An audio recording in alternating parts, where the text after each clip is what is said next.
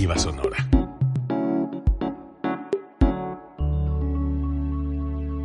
Código Libre.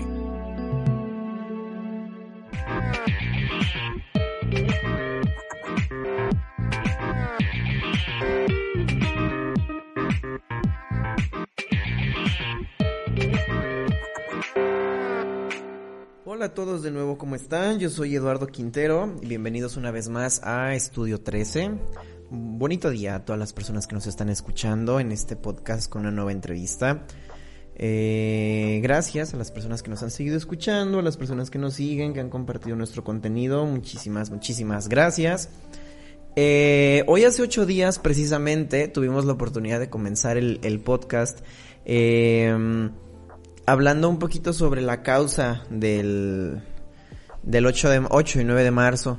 Y pues bueno, fue un tema que me sensibilizó muchísimo, eh, tuve que mencionarlo, me, me, gustó ver los resultados de la protesta en redes y bueno, en función a este empoderamiento femenino, a estas ganas de querer hacer algo diferente, de querer salir, hablar, ser escuchadas, eh, hoy en este nuevo programa tengo la oportunidad de estar con Elena Torres, escritora independiente, que de hecho ella es, se caracteriza por escribir para que las mujeres como ella tengan el valor o la oportunidad de ser escuchadas.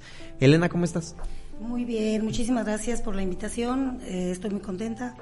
Eh, pues sí, hablaremos de, todo esto, de, de, por qué hacer este libro y, sí, precisamente pues para las mujeres, para que las mujeres comunes, fíjate que habemos mujeres que no nos atrevemos, porque pensamos que en realidad somos muy comunes y no, no somos tan comunes, veces que tenemos eh, muy escondidito algún este algún don por ahí, no nada más la escritura, muchísimas cosas. Entonces, pues me di a la tarea de mi segundo libro sacarlo pues para para para este que ellas se dieran que vieran pues porque me toman mucho como como un ejemplo a seguir fíjate. Entonces esto lo hice para que ellas se animen. Claro que pueden. Siempre se los he dicho. Las mujeres podemos hacer todo lo que nos propongamos. La literatura de la señora Elena invita mucho al, a la libre expresión, al, al, explotar los sentimientos, al sentir, al querer, pero también algo bien interesante. Su, su, segundo libro, que de hecho es el que nos va a hablar hoy, se llama Corazón Purépecha. Sí. Y trae también mucho este sentimiento del, del, querer a tus raíces, de querer tu cultura, de querer de dónde vienes, eh, las cosas que caracterizan tu pueblo. Eh, entonces, no nada más levanta su voz en función al amor o a los sentimientos en general, sino que también ah, habla del amor a la patria, amor a las raíces, amor a saber de dónde venimos y, y sabiendo de dónde venimos, a dónde vamos, qué vamos a decir donde estemos.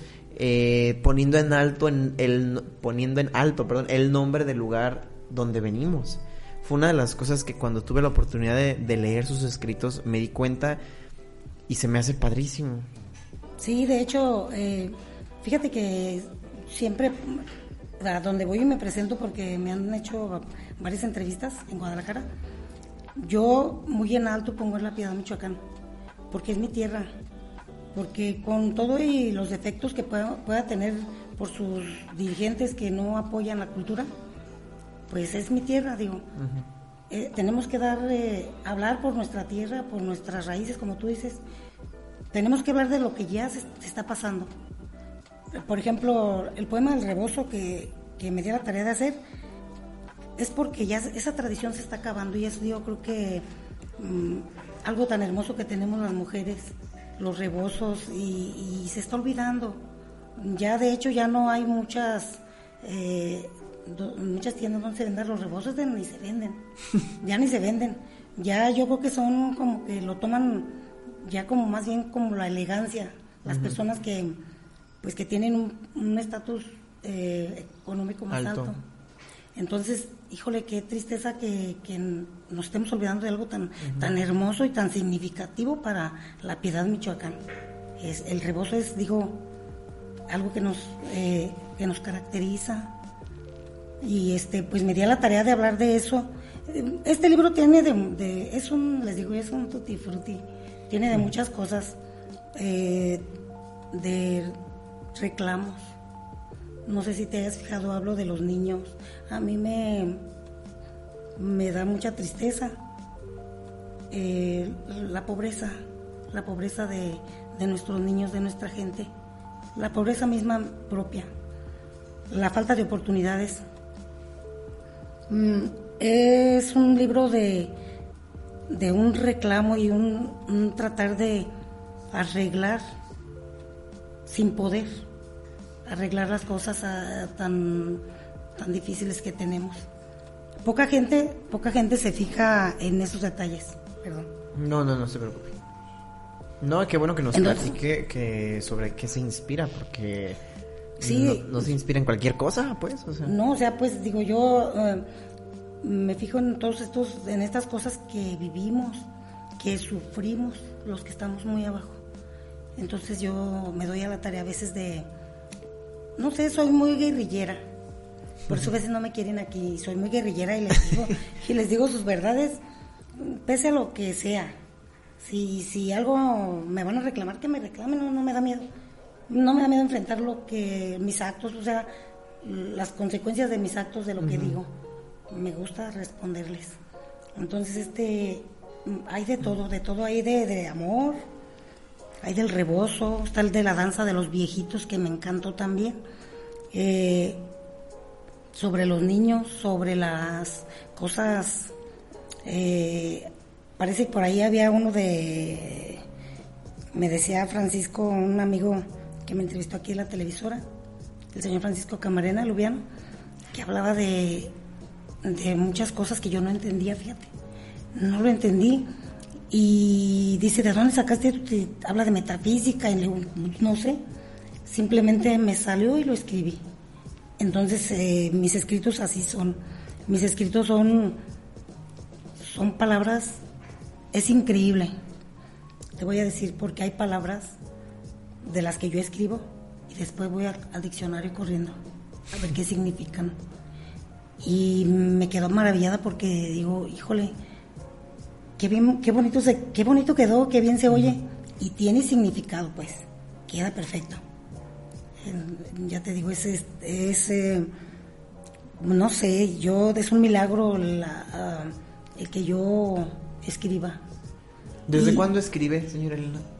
Fíjate que ya tengo, tenemos, tengo mucho tiempo, ya te puedo hablar de algunos 17 años, pero no ya en forma no.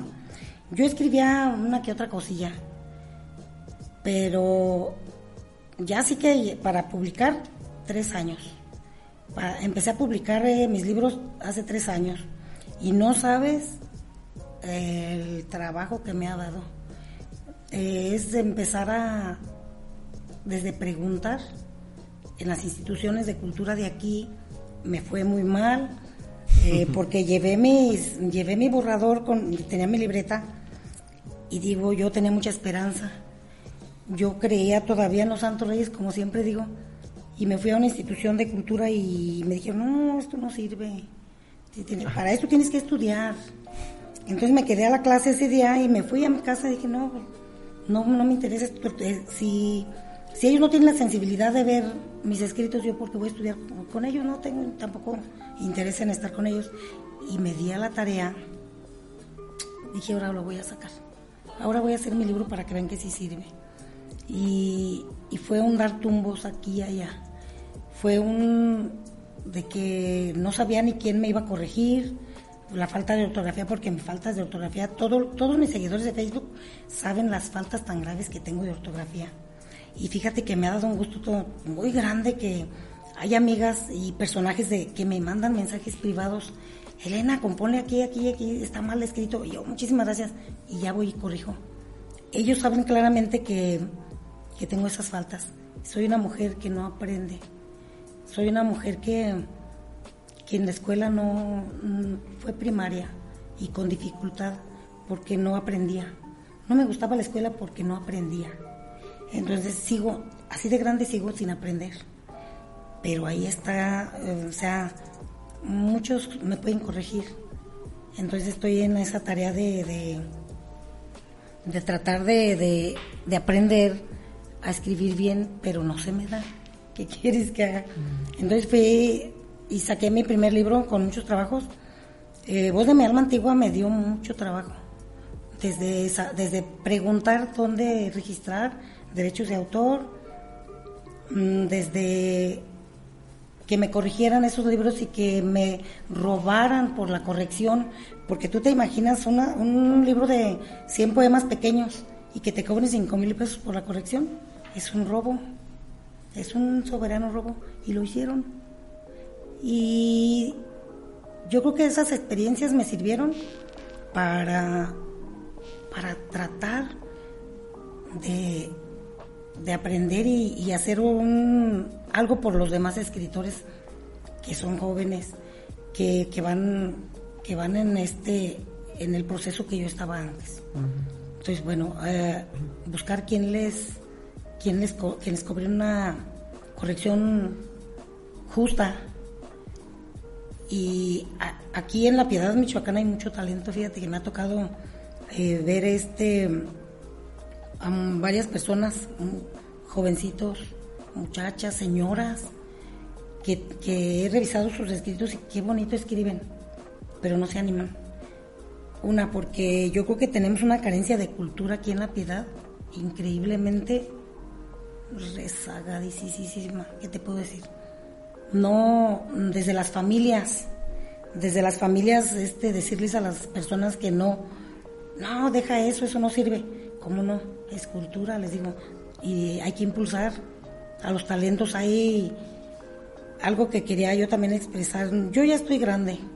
Ya a mi edad eh, eh, soy una mujer muy ya mayor.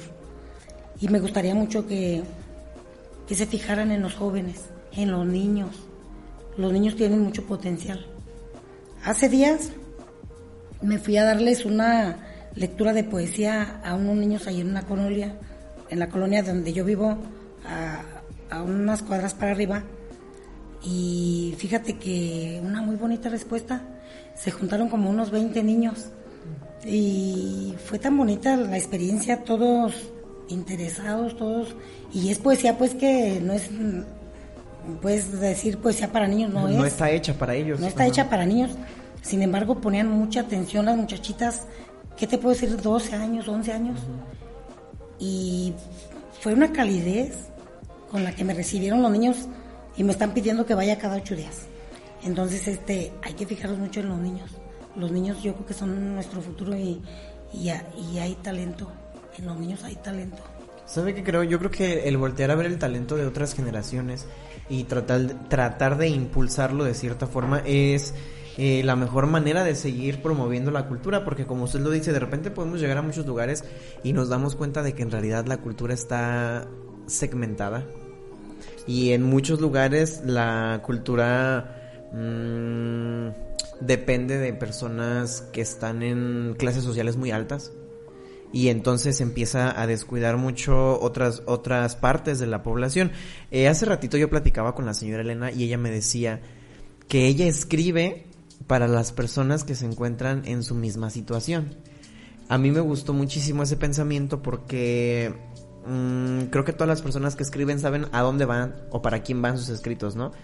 Y, yo creo que lejos de la retribución económica, o yo creo que lejos de la fama o del reconocimiento, si usted identifica una cierta sección de la población que usted dice es que se parecen a mí y a mí nadie nunca vino y me leyó un poema, a mí nunca nadie vino y me dijo que yo podía escribir, nadie nunca vino y me dijo qué bonito está lo que tienes en tu libreta. Yo creo que una labor del, del escritor independiente es esa, ¿no? Pues sí, debería, fíjate que eh, hay un escritor, por aquí un jovencito, que me dice que, que en su libro lo escribió, que se animó por una frase que yo le dije. Yo le dije, bienvenido a la, a- la literatura, al mundo de literatura. Eh, le gustó tanto y sí se animó a publicar. Eh, hace días me invitaron a ser juez de, de un colegio y cuando yo le, al niño ganador estuvimos todas de acuerdo que fue el mejor, fue en oratoria, creo que fue en oratoria, en poesía, en poesía. Entonces cuando, cuando yo fui a felicitar al muchachito, me, le digo, eres el futuro declamador de la piedad. Y si tuvieras los ojos que, o sea, la, la alegría que puso en sus ojos, y me dijo, sí, le digo, sí, claro que sí. Entonces hay que impulsar a los niños.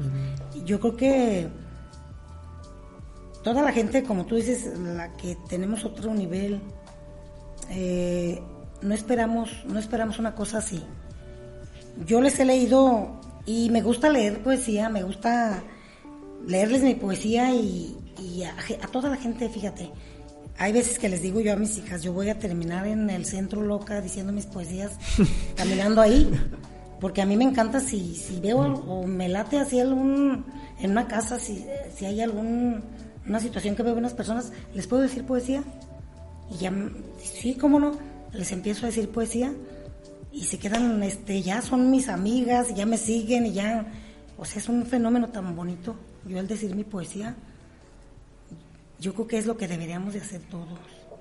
Eh, ya no hablemos de poetas, cualquier escritor, cualquier eh, persona dedicada al arte, necesitaríamos regalar nuestro arte, como tú lo dices, sin, sin esperar una moneda, sin esperar nada a cambio. Regalar nuestro arte y empezarles a, eh, a inculcar. Aunque estén mayores, hay gente que es mayor que, que tiene ese don de escribir y, no, o sea, no hay nadie quien se los diga, no hay quien les los anime y, definitivamente se quedan para toda su vida con las ganas de hacer algo y no lo hacen. Entonces te voy a contar, yo, yo empecé en mis redes sociales hace como tres años cuando empecé a sacar mi libro, mi primer, mi primer libro. Ya a publicarles. Y, y empecé a tener este un poquito de seguidores y otro poquito y así me fui día tras día. Es una cosa que, que me llena de satisfacción porque es, es, la labor que se hace de día con día. Eh, ves pasar las semanas y sigues y sigues pese a lo que se te pueda decir, pese a tantas cosas que de repente te dicen los mismos compañeros. Los, fíjate, es lo difícil. Aquí tu peor enemigo somos, somos los compañeros, somos los peores enemigos, yo creo. Hay personas de que... ¿Sus compañeros de trabajo o sus colegas en el ámbito de la escritura? Colegas escritores. Mira, hay una frase que, que casi tenemos, que tienen, yo no.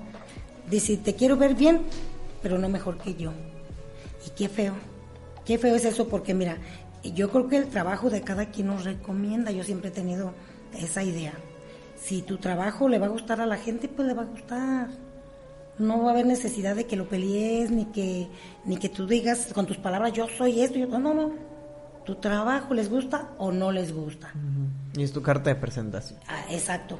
Entonces he tenido hasta eh, personajes de, no quieren acompañarme porque pues no me ven, me minimizan, pues, no me ven así como una persona líder, porque soy una persona sin estudios, sin sin nivel mm, académico. O sea, literalmente otros escritores del gremio independiente le han dicho que usted no puede ser escritora porque no estudió. porque no estudié, que porque voy a ser escritora, que, bueno, me han dicho que verdulera del mercado y un escritor que para, para mí merecía todo mi respeto, merecía. Ya después pues le digo, no, no soy, yo trabajo ahí, trabajo ahí, pero también escribo, le digo, y le pese o no le pese, soy igual que usted. Hay personas que me han dicho, ¿quién te dijo que eres escritora? ¿Quién te dijo a ti que eres escritora? Pues el diccionario, mijo, le digo. Ahí dice escritora, escritora el que escribe, yo escribo. digo el, el diccionario, lo dice todo. ¿Quién te dijo que eres escritora? El diccionario. Ahí dice, yo todo corro a buscar al diccionario. Entonces, sí, no estudié, pero no soy, hay que todo ahí. no soy tonta. Entonces, este, ya te digo, en redes sociales empecé a trabajar empecé a subir un cuento infantil, que no iba a ser cuento infantil, iba a ser un cuento de terror que, yo quería hacer basado en hechos reales. Y, lo, te lo voy a decir, reales de mi vida. Entonces el primer cuento que yo subí fue basado así en hechos reales de mi vida y empezaron a interesarse bastantes niños. Y híjole, dije, ¿ahora qué? A cambiarlo. Entonces dije, día tras día fui a hacerlo, fue un cuento de nueve, ocho capítulos Les gustó tanto, bueno, me mandó solicitud de amistad un muchacho que no sabía yo quién era.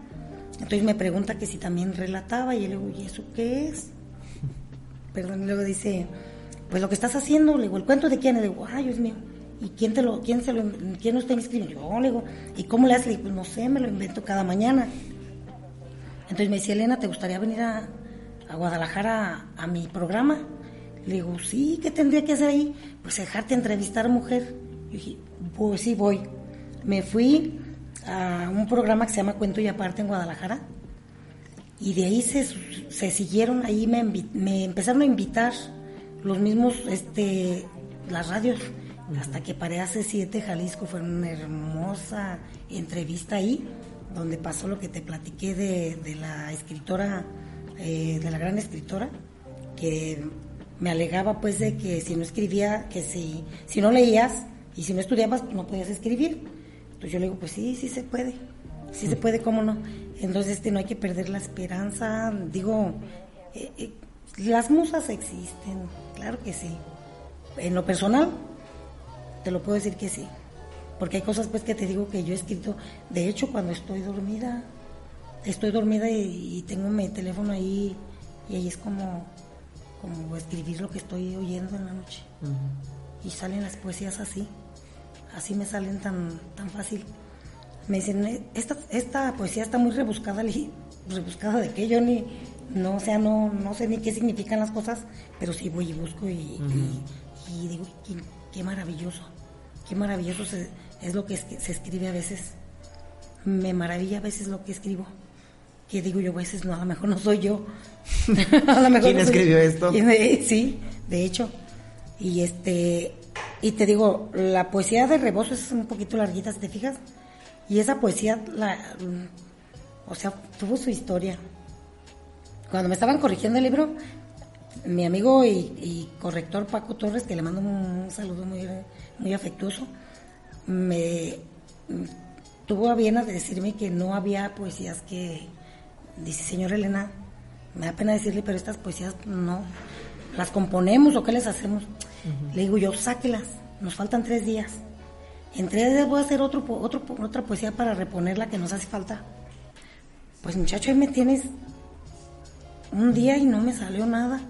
Y yo quería hacer pues algo a la piedad, digo, pues, voy a hacer algo, algo que sea, pero pues, digo, ¿qué escribo? Sobre los mm, las carnitas, pues no. Dije, voy a escribir- Sobre el puerco. Dije, escribir- dije, ¿que hago una poesía sobre el puerco? No. Dije, pues el rebozo. El primer día no pude. El segundo día dije, Dios mío, ya el tercer día dije, yo voy a llorar. Pero entonces empecé. Rebozo. Abrazo de hilos y plumas tejido de patacua. Atuendo de la hermosa mincita. Cuna de niño dormido a espaldas de la India bonita. Identidad de mujer michoacana que con amor envuelve el corazón en mi pecho que por mi tierra palpita. Pátzcuaro, reflejo de luna azul en tu agua bendita. Bondad de Dios que majestuosa se cosecha. Tierra de heredad mestiza, mujer guaita. Es el fragmentito de rebozo. Cuando llego a Guaita, seguí, lo terminé, pero me regresé a Guaita. Y me preocupé.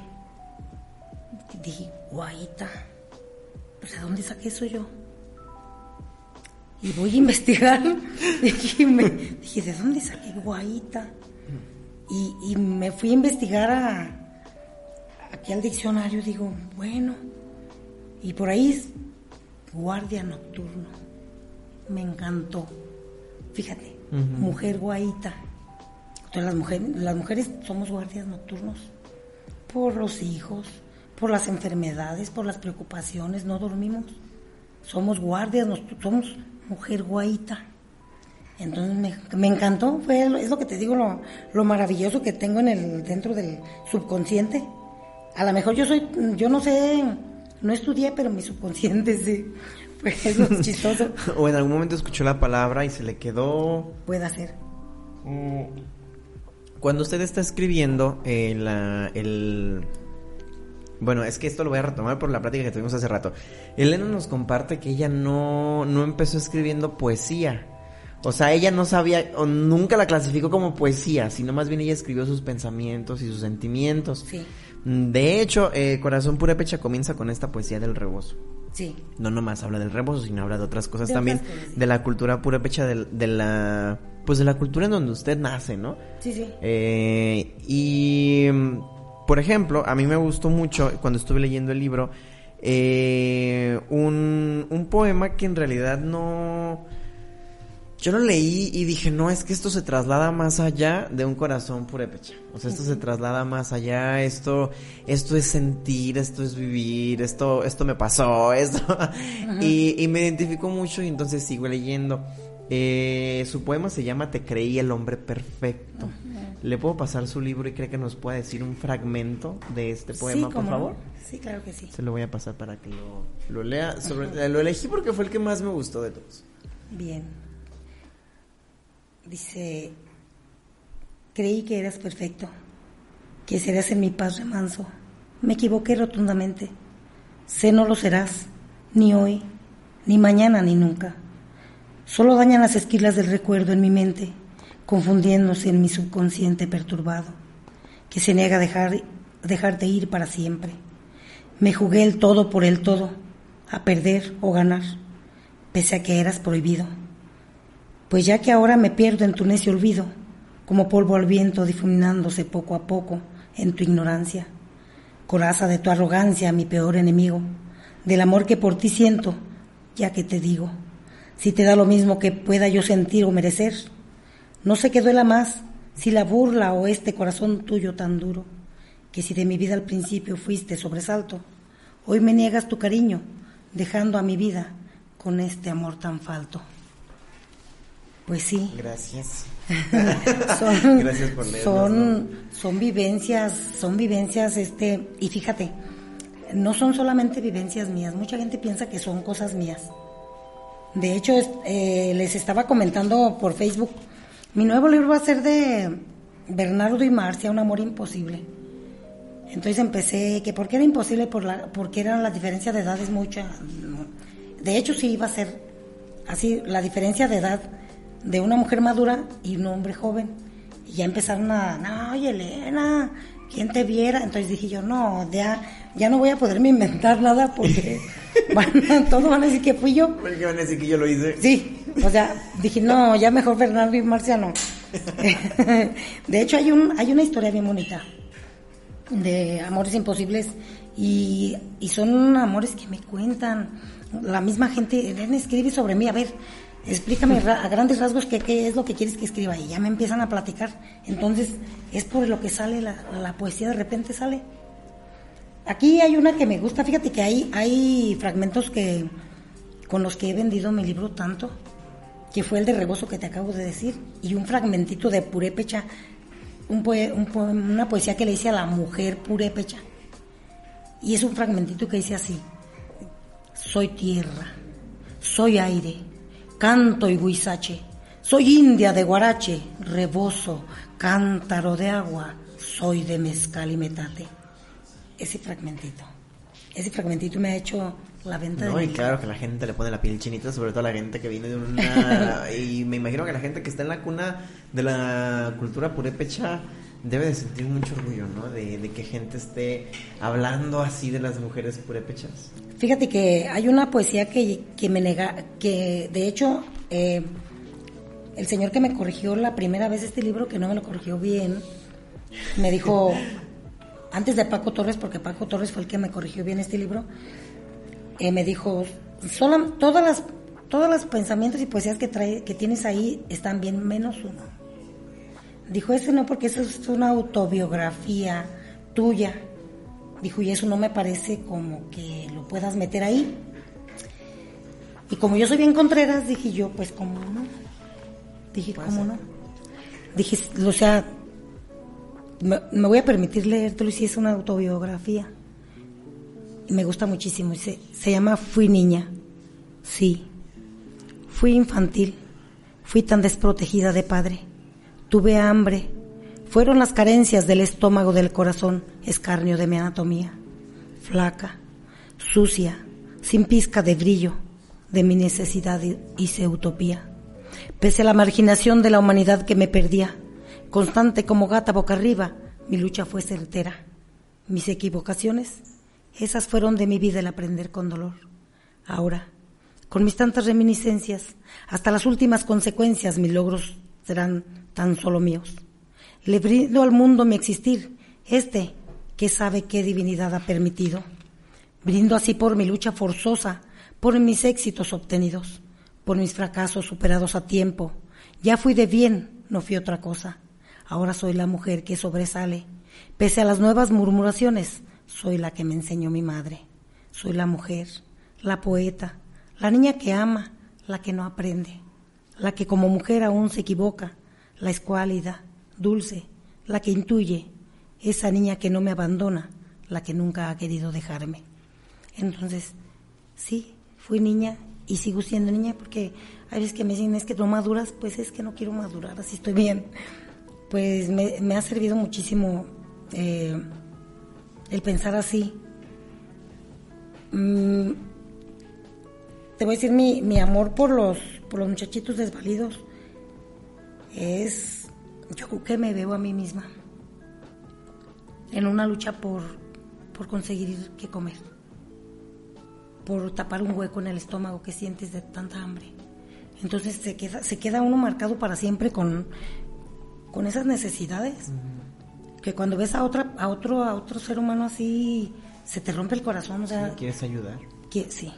Entonces mi, mi idea también de, de decirlo los escritos de reclamo, que yo no, cuando, en mis, en mis inicios no, pues no, yo, yo escribía, tenía mi libreta y si se me venía algo, ah, lo escribía, me gustaba escribir. Y este, y eran pensamientos, mis pensamientos. Yo les empecé a compartir, les voy a compartir un pensamiento. Entonces la gente misma, las mismas personas empezaron a tus poesías. Y yo decía, bueno, qué bien, qué rico que digan que es poesía, pues qué bien. Qué bonito se escucha. Sí, dije, se escucha bonito poesía, bueno. Pues hubo que sí, me dijeron que sí era poesía. Cuando presenté mi primer libro, me hizo el favor eh, un amigo escritor, Carlos Rubalcaba, un escritor zamorano, de venirlo a presentar. Con tan buena suerte que fue mi padrino y él dice, es poesía. Venía bien a defenderme, esto es poesía. Entonces, este, él fue quien me impulsó. Mira, he tenido en mi camino, yo creo que híjole, yo he sido una mujer muy privilegiada. Eh, escritora o no, pero este ahí estoy. Y con la ayuda de muchísima gente importante. Ahorita tengo un personaje importante aquí de La Piedad, que no puedo decir quién es porque no quiere darse a conocer, que es quien me, me guía. Me dice qué hacer, qué no. Él me da ideas, y es un tipazo, es un artista de aquí de La Piedad, que yo con ganas diera decir quién es. Y este y él me ha ayudado muchísimo y he contado con la ayuda de, personajes importantes y que saben, que saben más, em, pues muchísimo más que yo. Yo estoy como en, voy como con brújula, pues, o sea, yo hago lo que mi corazón dicta nada más. Y yo creo que esa es la mejor manera, la manera más sincera de escribir. Cuando el corazón te dicta. De hecho, si tú me lo preguntaras, yo creo que eh, fue una equivocación, fue un error del corrector de estilo el haber sacado Soy Niña. Porque creo que Soy Niña es una, eh, un reflejo de la transparencia de alguien que sufrió, que salió de ahí, ahorita que lo escuché, eso es lo que yo percibo, y que tiene ganas de decir, así soy ahora porque así fui cuando era niña. Entonces, ¿sabes que Elena? Yo creo que estas cosas añaden mucho valor a la gente que escribe. Entonces, yo creo que ni el elitismo, ni los títulos universitarios mm, te dan esa sensibilidad, ¿no? Te dan esa sensibilidad de decir, yo voy a escribir de cómo me sentí cuando pasé hambre. O yo te voy a contar cómo me sentí cuando me encontré con que estaba sola. Entonces, si algo rescato yo de corazón pura pecha Elena es que es una eh, pues es un retrato transparente de alguien que vive, que sufre, que goza, pero sobre todo que está orgullosa de quién es. Entonces, eh, perdón si te interrumpí, pero tenía que decir eso porque eh, cuando me dijiste todos están bien menos ese porque es autobiográfico, o sea, lo que lo primero que pensé fue no mames. O sea, ¿cómo es posible que estés frenando los sentimientos de una mujer que viene de manera tan transparente te dice, así fui. Y, y ahora me acerco a los niños porque yo fui una niña así. Sí. Yo fui vulnerable porque yo fui olvidada, porque yo estaba sola. Y te lo quiero compartir y que te digan, uy, híjole, es como que eso no va. Ay, sí se me hace como que, no mames. Eh, este, sí, y sí. qué bueno que encontraste otro corrector de estilo. Sí, sí, ahora eh, mi compañero Paco, digo, es un, es un tipazo, bien, mis respetos para él. Él me ha ayudado muchísimo también y, y yo creo que ahí vamos al pasito. Eh, tuve que hacer mi sello editorial, eh, mi propio sello editorial, editorial Purepecha, y estamos tratando de, de- de ayudarle a la gente que, que quiere escribir, desde da- darles este la orientación para registrar, la orientación de- del costo de los libros a bajo costo y la corrección a bajo costo también. Entonces ya el que no quiere escribir es porque no se anima de a tiro no quiere. No, y hay mucha gente que de verdad no se anima y es muy válido el respetarlo. Pero ahorita que estás mencionando el sello editorial que se llama Purepecha Nueva Editorial, si no me equivoco, Sí. ¿nos puedes contar cómo funciona? O sea, porque esa es una de las cosas que yo quiero abarcar aquí en el podcast porque me parece una labor súper bonita el que alguien que la gente le ha dicho, ¿sabes qué? No sabes escribir. Trae esta onda de decir, ah, ¿sabes qué? Yo escribo y mucha más gente lo hace. Entonces, les voy a dar la ayuda para que puedan escribir. Pero cuéntanos, tú, tú de tu boca, cuéntanos quiénes son Editorial Purepecha, qué hacen, eh, cómo ayudan, cómo orientan, porque estoy seguro que, mira, mínimo ahorita viéndonos cuatro escritores nos están viendo ahorita, de los que puedo, de los que puedo identificar que han estado aquí, Elena. Entonces creo que hay trascendencia por parte de lo que escribes. Y creo que si hay gente que nos está viendo que quiere escribir, pues qué mejor, ¿no? Que sepan cómo funciona tu sello editorial. Sí, mira, este, esto del sello editorial me lo aconsejó el señor eh, Héctor Martínez de Guadalajara. Él tiene la imprenta, la impresión de los libros. Entonces él me, dice, mire, haga su propio sello editorial, así ayuda. Entonces yo hice un equipo, este, junté personajes que supieran hacer lo que yo no sé hacer. Eh, un corrector de, de- de ortográfico y estilo y un diseñador gráfico. Entonces nosotros les damos orientación a, lo- a las personas que quieran o tengan la, la eh, pues la, necesidad de, escribir o que, que tengan este que tengan pensado hacer algo o que, que, que escriban pues yo les hago la convocatoria y les digo bueno ustedes díganme revista, hacemos una revisión de sus escritos les decimos si vale la pena, no vale la pena. Entonces ya no, mm, lo mandamos corregir con Paco, les hacemos el diseño de, la- de las, la portada y contraportada y les mando a hacer la edición yo. Entonces a bajo costo, a muy bajo costo. Eh, te estoy hablando de un libro así como, como este. Pues que te digo, unos 65 pesos. Cuando aquí lo aquí no, no lo puedes hallar a menos de 90 pesos. Entonces digo 60, 65 pesos, más o menos, dependiendo pues del, del trabajo que se haga lo, lo que es corrección. Entonces este... No, y los acabados de impresión también. Sí, de- dependiendo los acabados y todo.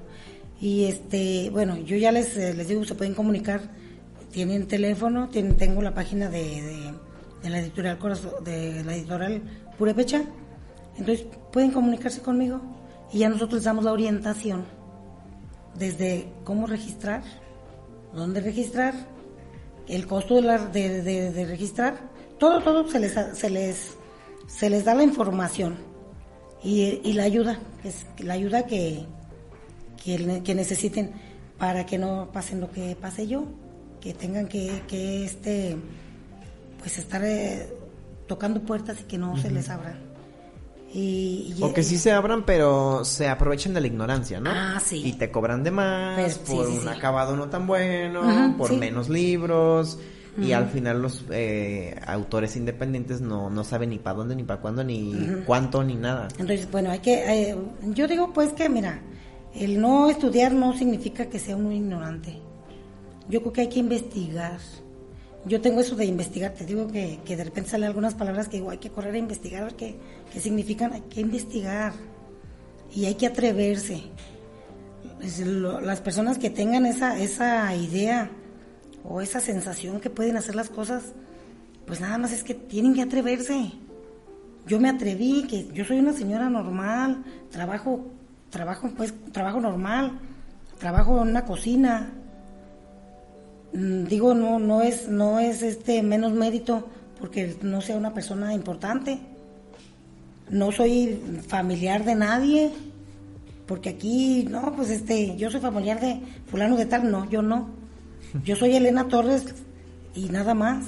Trabajo y soy, soy independiente, pero me atrevo. Me atrevo a irme a Guadalajara sola, me atrevo a ir a una entrevista, me atrevo a, hacer hasta poesía sexy aquí. Hay una poesía muy sexy, muy erótica, me atrevo. Entonces, eh, quien no se atreve, pues no logra nada. Tenemos que atrevernos a hacer las cosas.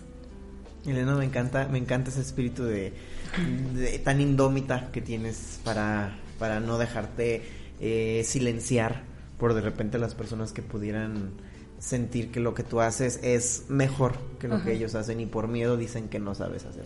Fíjate que algo que me marcó en la vida fue esto. Hubo un personaje aquí de los un artista te voy a decir, un artista que no voy a mencionar, que en un principio de, de que empecé a escribir eh, por redes sociales me hizo una burla y yo lloré porque me dijo que se divertía con mi nivel. ¿Cómo fue que me dijo? Me estoy, me estoy divirtiendo con su nivel. O sea, pues me quiso. Intelectual, algo así. No sé qué nivel intelectual, no sé qué cosa me dijo allí. Muy fea. Entonces yo me puse a, a llorar en ese tiempo yo tenía de amigo al señor, a un personaje de ahí de, la, de, la, de la escuela de Guadalajara, de la, de la, mm, de la universidad. Y me hizo una llamada y yo estaba pues allí lloré y lloré y, dice, Elena, dice, sí, me estoy divirtiendo con tu nivel intelectual, de intelecto pues. O sea, me dijo, burra, entonces, este, ya me dice esta persona, dice, mire Elena, tú nada más dile, no, no, no puedes seguir tú así, que te, que te pegue tanto lo que te digan porque no sabes escribir, que si no eres escritora, que si eres escritora, dile que sí, que, que sí habrá muchas personas que, que te corrijan, pero quien escriba como tú. Entonces, bueno, me levantó mucho el ánimo el Señor y ahí decidí que no iba a permitir que pues no, no me lastima que me digan que no sé escribir, pues no sé qué, por qué me voy a lastimar. Pero sí, sí, sí hay que investigar y, en eso estoy tratando de aprender. Me, me gusta ya, quiero leer más y, ya le, he leído bastantes libros. Me he dado la tarea de leer y quiero seguir, quiero seguir y me apoyo en los jovencitos. Ellos son, digo, hay tanto talento aquí en La Piedad. Y a mis muchachos, los escritores, Mm, que me dicen que soy su presidenta, muchísimas gracias, y ahí los voy a seguir llevando yo hasta donde yo vaya. Y este y los voy a apoyar porque tienen talento. Los jóvenes tienen talento. Hay que buscarle por ahí. Tenemos mucha mucha juventud. Nosotros ya vamos de salida, pues yo ya estoy grande, digo, voy a hacer lo que siga y lo que siga y lo que alcance a hacer. Pero sí tener que buscar un apoyo, eh, buscar proyectos, ver la manera de cómo hacer una asociación para ayudar a todas esas personas que no tienen ni ni, ni, ni, la manera de, económica ni, ni pues que no se, se encuentra uno extraviado te voy a decir cuando empieza uno dices qué hago te, te encuentras extraviado y empiezas tú a tocar puertas y como tú dices se abren unas pero para joderte abusivos sí así es Qué chida tu labor, Elena. La verdad, ahorita que estabas platicando, dije, qué chido poder estar sentado platicando con alguien que se esté dando la tarea de eso, ¿sabes? De rescatar el talento y decir, hey, vámonos para acá. Mira, dale por acá. Y sobre todo sin esperar algo eh, a cambio. De la, de la misma manera en la que la gente lo hizo contigo, ¿sabes? En donde, te, como tú nos dijiste, te querían ver bien, arriba, grande pero no mejor que, ellos. Y creo que eso es egoísmo, ¿sabes? Y lo que tú haces está muy chido. Pero te voy a decir, eh, todos esos, todas estas personas egoístas Y, hay personas, desafortunadamente, con mucha envidia de, de, que uno pueda lograr una cosa con tan, tan facilito. Pero yo creo que no sé qué fuerza universal le da a uno el valor de hacer las cosas cuando las hace uno de mucho corazón. Te llega, te llega, te llega, te llega la inspiración. Te llega y te, te llegan personas que les gusta. Te voy a decir una cosa. Si yo me quedo sin trabajo, no me preocupo. He tenido días que no tengo para comer y me salgo con mi libro. Me voy y les digo a mis hijas, ahorita vengo, déjenme voy. Empiezo, señora, ¿quiere que le lea poesía? Me pongo a leer poesía y ¿cuánto cuesta su libro? 100 pesos. Dámelo, por favor. Entonces ya me llevé 100 pesos a mi casa. Es un buen seguro para mí. Es un buen seguro de vida. Para mí no tengo seguro de vida, pero ahí está. Entonces tengo mucha fe. Me gusta decirles mi poesía y lo importante, les gusta. Les gusta y, y, vieras qué bonito siento el cariño de la gente, porque tengo muchísima gente que de verdad, verdad, me tienen mucho cariño. De todos mis seguidores, que les agradezco. Yo les digo, sin ustedes, yo no soy nadie. Y pues ahí y sobre todo porque es la gente que hace suyas sus poesías. Sí. Por ejemplo, yo hice, hice mío el poema que me gustó, por eso lo quise hablar ahorita.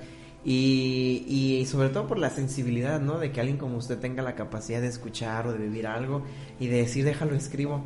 Y a lo mejor usted no sabe hasta... A lo mejor eso le pasa a mucha gente que escribe. O sea, no va a saber obviamente hasta dónde van a llegar.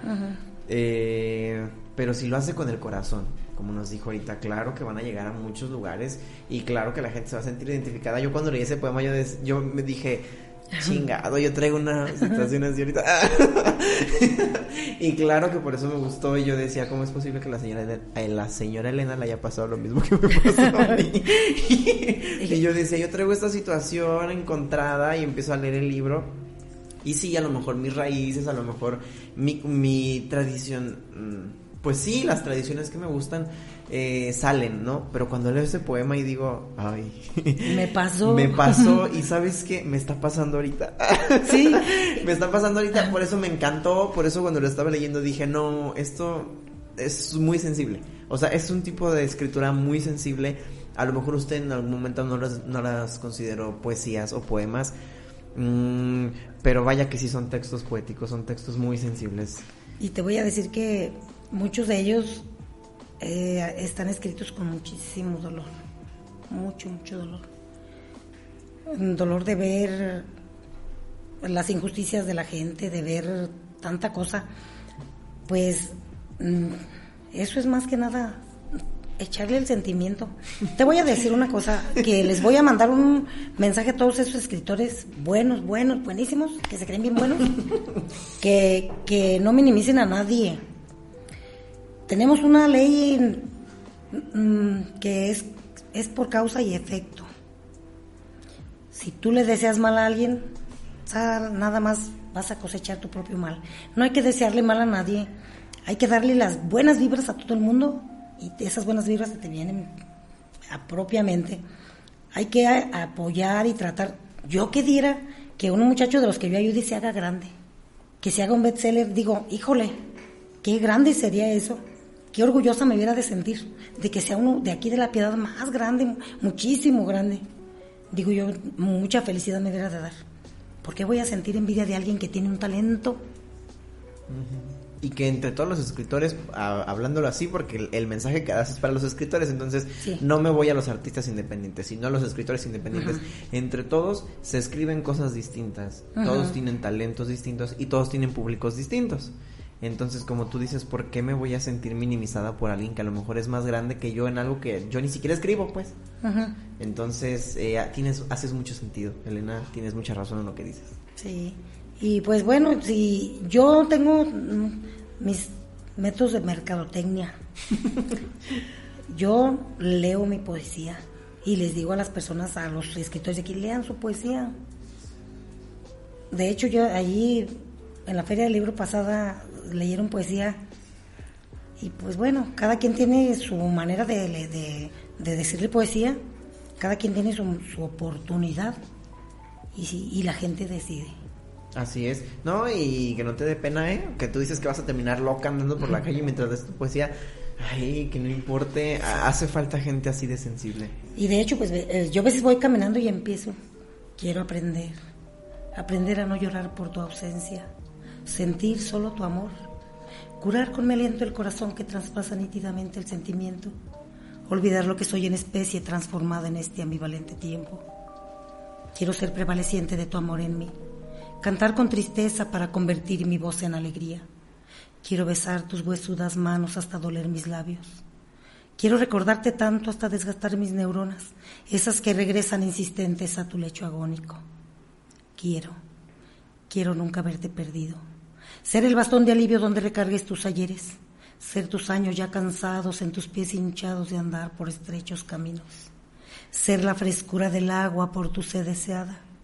Acariciar tus nevadas sienes, ofrecerte en parabienes encantos de amanecer escudriñando tus brumas, ser testigo de tus nacidas arrugas, de tus ojeras profundas, entrelazar tus manos en señal de plegaria, convertirte en oración, amarte eternamente, Padre Sol de mi doliente corazón, y en esos breves instantes ver entre fosfenos aquellas estrellas brillantes, imaginar que estás entre ellas, que desde ahí destellas, que tu amor aún conservas por mi ser que nació de ti.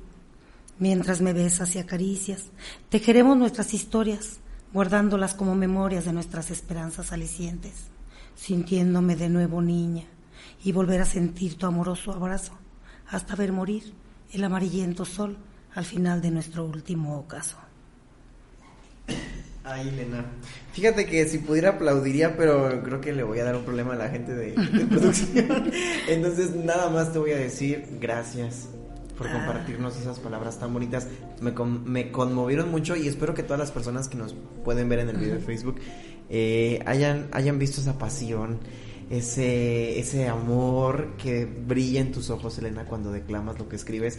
Y, y, voy a decir algo que pensé mientras estabas declamando y lo voy a, lo voy a decir abiertamente que no te importe si alguien te dice que no estudiaste y por eso no puedes escribir, que trabajas en el mercado y por eso no puedes escribir, que estás vieja y no puedes escribir, que no te importe nada de esas cosas que tú denuncias, Elena, porque esa sensibilidad solo, solamente se tiene si se nace con ella. Porque ni a putazos se encuentra esa, esa inspiración, esa sensibilidad que tú transmites en lo que escribes. Y gracias, gracias por compartirlo con la gente, Elena. No, pues muchísimas gracias a ustedes por la invitación. Yo estoy feliz, a mí me encanta, pues soy bien chismosa, me encanta estar acá en, los programas. Antes de irnos te quiero leer, hay, hubo creo que tres personas que escribieron eh, durante eh, el video, durante la entrevista. Entonces, por ejemplo, William Sando escritor también, dice, una escritora excelente, saludos. Ay, muchas gracias. Eh, Lupita Villalobos, igualmente escritora, no escribió, pero estuvo viendo el video.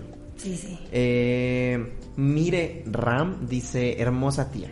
Ah, sí, mi sobrina. Berta Muri dice, con toda la sabiduría de los años vividos, querida y admirada Elena, felicidades por tu entrevista. Ay, mi hermosa hermana de Zamora. Es una chica tan bella. Saludos, mi Bertita. Hay muchísima gente que, que se interesa muchísima gente se interesa en, mis letras. Yo creo que eso es lo que, esa es mi paga, fíjate.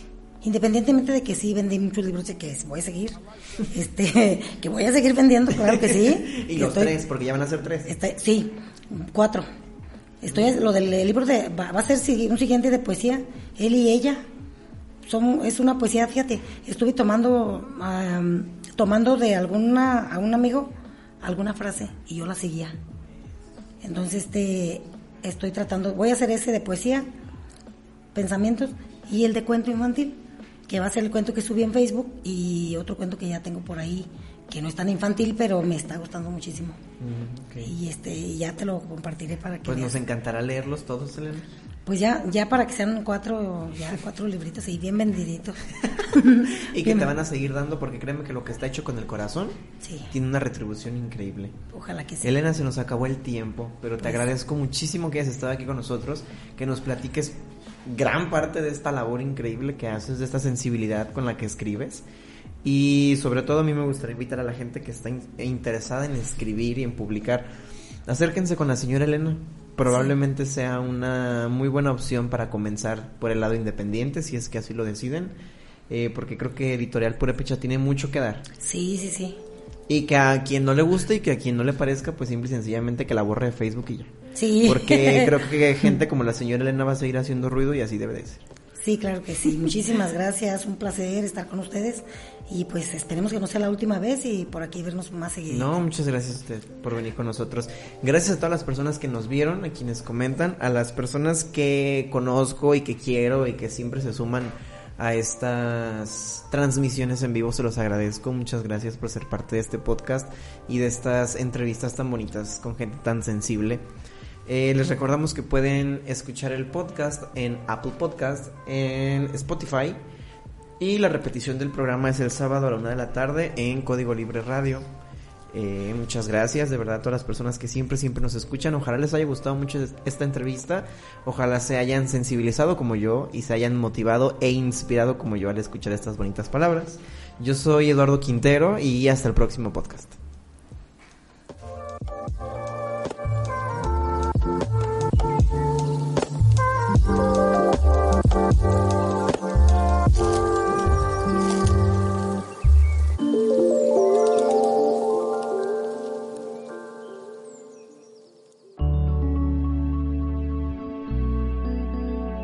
Código Libre